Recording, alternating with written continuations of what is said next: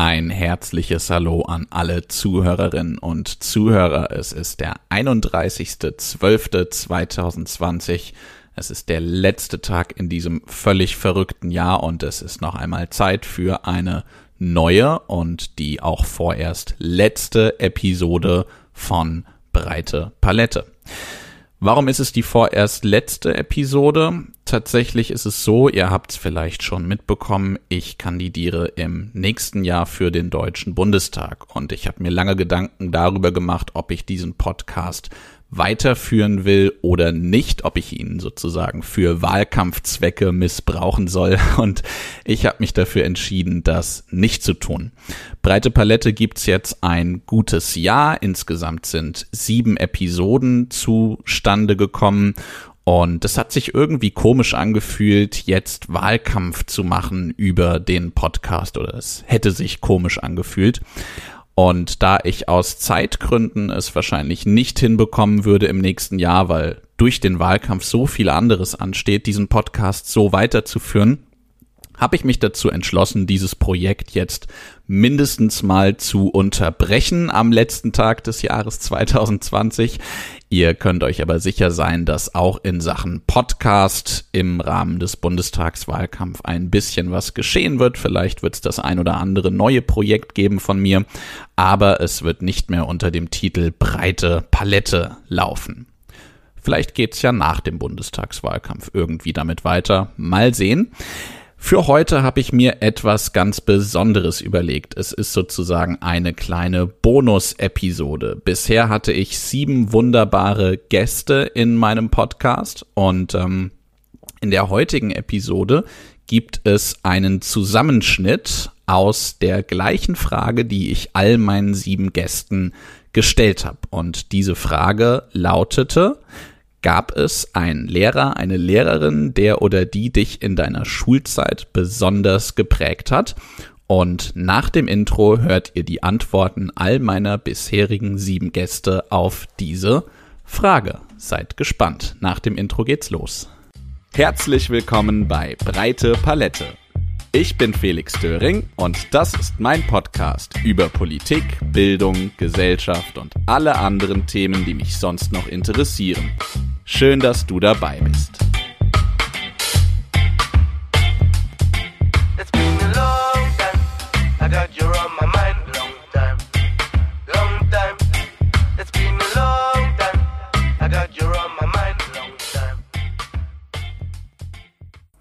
Und wir beginnen mit dem Menschen, der in diesem Podcast von allen Leuten, die hier bisher waren, die mit Abstand geilste Stimme hat. Er ist nämlich Profisprecher. Mit ihm habe ich die erste Episode aufgenommen. Sein Name ist Mario Belon. Los geht's. Ja, mein lieber Felix, ähm, du hast mir eine Frage gestellt, nämlich welche Lehrer oder Lehrerinnen mir in Erinnerung geblieben sind, die mich beeindruckt haben. Ähm, ja, das ist eine sehr schwierige Frage für mich. Das ist nicht so einfach. Muss ich ein kleines Stückchen ausholen. Ähm, die Schulzeit war für mich nicht wirklich erquicklich, wenn wir es mal so sagen. Ähm, ich bin in einer Zeit geboren, in der jemand, der so aussieht wie ich, und ich glaube, da hat meine Äußerlichkeit doch auch ein gutes Stück dazu beigetragen, dass die Schule nicht so richtig schön war. Ähm, da war es nicht normal, dass äh, jemand, der so aussieht wie ich, äh, sich voll integriert hat und überhaupt auch gerade zwei Sätze auf Deutsch rausbringen kann. Das ist eher ungewöhnlich und ähm, ja, das äh, war wahrscheinlich ein stetes Damoklesschwert über mein Haupt, das die Lehrer gerne fallen gelassen haben. Also war meine Schule nicht wirklich schön und ähm, ja, aber wenn du mich fragst direkt, welcher Lehrer, Lehrerin, äh, sind mir da welche in Erinnerung geblieben, da kann ich dir tatsächlich ganz klipp und klar sagen, ähm, nö, da habe ich keinen. Ist tut mir leid. ich, ich muss sagen, äh, die Schule hat mir wirklich gezeigt, dass ich ähm, nicht die hellste Kerze auf der Torte bin. Das hat sich über viele Jahre durchgesetzt, sogar bis weit ins Erwachsenenalter hin, sogar als ich noch, äh, als ich schon selber auch in der Andragogik, in der Erwachsenenbildung tätig war und habe dann aber festgestellt, da auch ein bisschen mit Hilfe meiner Schüler äh, in der Selbstreflexion, dass ich ähm, gar nicht so blöd bin. Ich denke nur anders. Und ich lerne anders. Während das Schulsystem, wenn wir es mal geometrisch vergleichen, eher so eine Gerade ist, ein bisschen flach und äh, sehr, sehr geradlinig äh, denke und lerne ich eher radial. Dafür hat das Schulsystem aber keinen Platz. Und deswegen bin ich da durchgefallen. Und ähm, ja, es, es gab zwei Deutschlehrer, an die ich mich halbwegs erinnern kann. Aber auch nicht so doll, dass ich den Namen wieder weiß. Ach Gott, das Gedächtnis. Aber dann waren sie auch nicht so beeindruckend, wenn ich mich nicht an den Namen erinnern kann. Also pff, alles in allem, da gibt's nicht viel. Na, warte, da gibt's eine Sache noch. Ähm, und zwar das Buch, der Club der to Toten Dichter. Da, der Club der Toten, langsam, der Club der Toten Dichter. Und ähm, besonders der Film mit Robin Williams, das hat mich nachhaltig beeindruckt und geprägt, wie, wie er äh, gelehrt hat, wie er mit den Schülern umgegangen ist, was er da gemacht hat, auf den Tischen zu springen. Oh Captain, mein Captain. Das hat mich tatsächlich, ähm, äh, das hat mich geprägt. Und ich wollte, wenn Lehrer, dann immer sein, so wie er. Also motivierend, zusprechend, zugänglich, äh, nicht von oben herab, auf Augenhöhe und mit viel Spaß und Freude und Neugier. Und ähm, ja, ich hoffe, dem Ideal komme ich ein Stückchen nah, oh, aber ich höre noch nicht auf daran zu arbeiten. Ja, ein ewiger Lernprozess. Also wenn ich mal aufhöre zu lernen, bin ich wahrscheinlich verstorben. Ja, das ist äh, das Einzige, was ich dir sagen kann. Aber ich glaube, das ist auch schon mal viel wert, so ein Idealbild zu haben, weil das, was ich in der Schule erlebt habe und was bestimmt viele andere auch erlebt haben, das war nicht schön. Das meiste lernt man leider außerhalb der Schule. Und das, was ich außerhalb der Schule gelernt habe, da hätte ich mir die Vorbereitung in der Schule gewünscht. Gibt's aber nicht. Auch heute nicht. Schade. Na gut, ich hoffe, das hilft dir ein klein wenig und dann bleibt mir nur noch übrig, ein frohes Fest, ein, ein schönes, gesundes vor allen Dingen Weihnachtsfest zu, zu wünschen und einen prima Start ins neue Jahr. Ja, bis denn. Tschüss.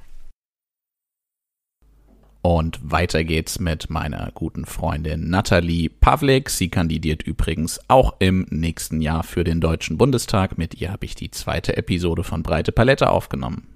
Ja, auf jeden Fall. Also ich finde, Lehrkräfte, die haben ja auch so viel Verantwortung und können so viel auslösen in einer, einem Schüler, einer Schülerin. Ähm, ich hatte zum Beispiel einen Grundschullehrer, ähm, der ganz, ganz toll war. Ich musste die erste Klasse zweimal machen, weil ich noch die deutsche Sprache nicht so gut konnte. Und das war dann ähm, ein Lehrer, der hat mich auf seinen Schultern getragen und hat gesagt, oh, warum machst du denn die erste Klasse zweimal? Du kannst doch so gut Mathe und äh, es ist doch alles super. Und der hat mich richtig, richtig motiviert, dass ich auf einmal dann auch eine richtig gute Schülerin wurde. Das ist ähm, der Herr Behrens gewesen von der Ernst-Ludwig-Schule im Wattnauheim. Und die gleiche Frage auch an Steffi Minklei. Mit ihr habe ich die erste und bislang auch letzte Live-Show meines Podcasts durchgeführt. Ganz besonders geprägt hat mich tatsächlich, ähm, wer mag es auch anders glauben, meine äh, Politik- und Wirtschaftslehrerin. Ähm, deshalb, weil sie würde ich sagen, kann man schon äh, so nennen, ein Mitte-Links-Profil hatte und äh, sich immer schön über die CDU aufgeregt hat und auch immer einen lustigen Spruch über die Entscheidungen und Meinungen der FDP auf den Lippen hatte, äh, was mich natürlich immer sehr gefreut hat. Und sie uns zu kritischen Schülerinnen und Schülern ähm, ja, erzogen hat im Prinzip. Ähm, wir haben ganz aktuelle Dinge damals besprochen. Es war unter anderem der Mindestlohn, ähm, das Für und Wider. Ähm, es waren ja tagesaktuelle Themen und mir hat es total Spaß gemacht, mit ihr und mit meinen Mitschülerinnen und Mitschülern zu diskutieren. Und ja, muss sagen, das war wirklich die Lehrerin, die mir am meisten noch im Kopf geblieben ist, auch wenn sie so ihre Eigenheiten hatte und sich auch manche über sie lustig gemacht haben und sie sogar, naja, mh, sagen wir mal, Opfer von bestimmten SchülerInnen streichen war.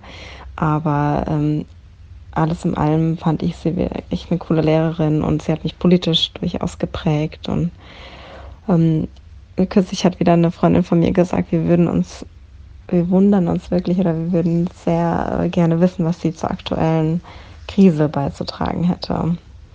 Und ich glaube, das ist schon ein deutliches Zeichen dafür, dass man die Meinung einer Lehrerin sehr schätzt. Frohe Weihnachten euch allen. Ihr erinnert euch sicherlich auch noch an Lorenz Sichelschmidt, der das Buch Maler, ein Leben und eine Liebe in Auschwitz geschrieben hat, mit dem ich über Maler Ziemetbaum gesprochen habe. Und auch ihn will ich natürlich fragen, Herr Sichelschmidt, gab es eine bestimmte Lehrerin oder einen bestimmten Lehrer, der Sie besonders geprägt hat während der Schulzeit? Also auf diese Frage muss ich gleich mit zwei Namen antworten. Äh, beide haben maßgeblich dazu beigetragen, äh, dass ich ein großes Interesse an Sprache äh, entwickelt habe und schließlich auch Sprachpsychologe geworden bin. Der erste Lehrer, Enno Wachter, hat auf der Oberschule ähm, mein Interesse an Sprache dadurch geweckt, äh, dass er äh, in seinem Unterricht schon mal mit einem Nonsensgedicht von Christian Morgenstern angefangen hat und es tatsächlich geschafft hat, äh, dass ich als sein Schüler begonnen habe, darin Sinn zu sehen. Der zweite Lehrer, mein verstorbener Professor Hans Hörmann, hat mir in meinem Studium der Psychologie Erklärungen dafür geliefert, wie das kommt, dass man Sinn aus einem Nonsensgedicht machen kann. Diese spezifisch menschliche Fähigkeit, mehr zu verstehen als in einer sprachlichen Äußerung drinsteckt, also zwischen den Zeilen zu lesen, das ist etwas, was Computer bis heute nicht oder nicht annähernd so gut und so schnell können wie Menschen. Das sagt etwas aus über die Art und Weise, wie wir als Menschen Informationen verarbeiten. Und es sagt auch etwas darüber aus, wie wir lernen. Informationsverarbeitung ist nämlich etwas Kreatives. Lernen ist ebenso kreativ. Ich fürchte, dass moderne Informationstechnologie nicht gerade dazu beiträgt, äh, diesen kreativen Aspekt der Informationsverarbeitung und des Lernens ausreichend zu trainieren. Information ist nicht was, was irgendwo abrufbar ist, sondern Information ist was, was wir daraus machen. Lernen ist nicht einfach Konsum von Informationen.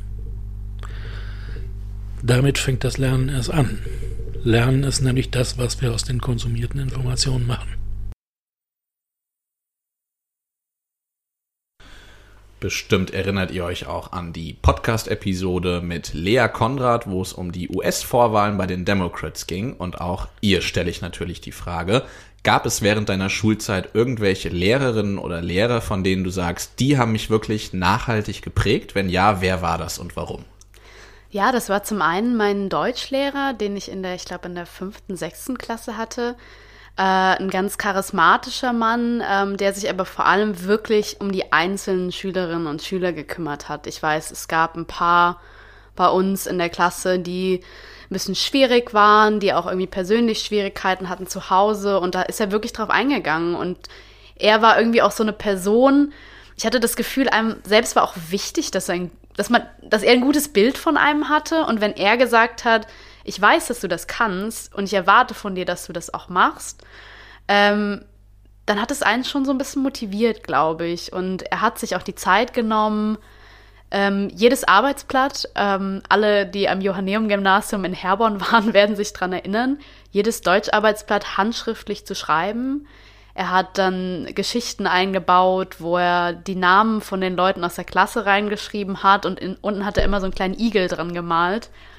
Ich glaube, das war wirklich so einer der Lehrerinnen und Lehrer, der mich nachhaltig geprägt hat.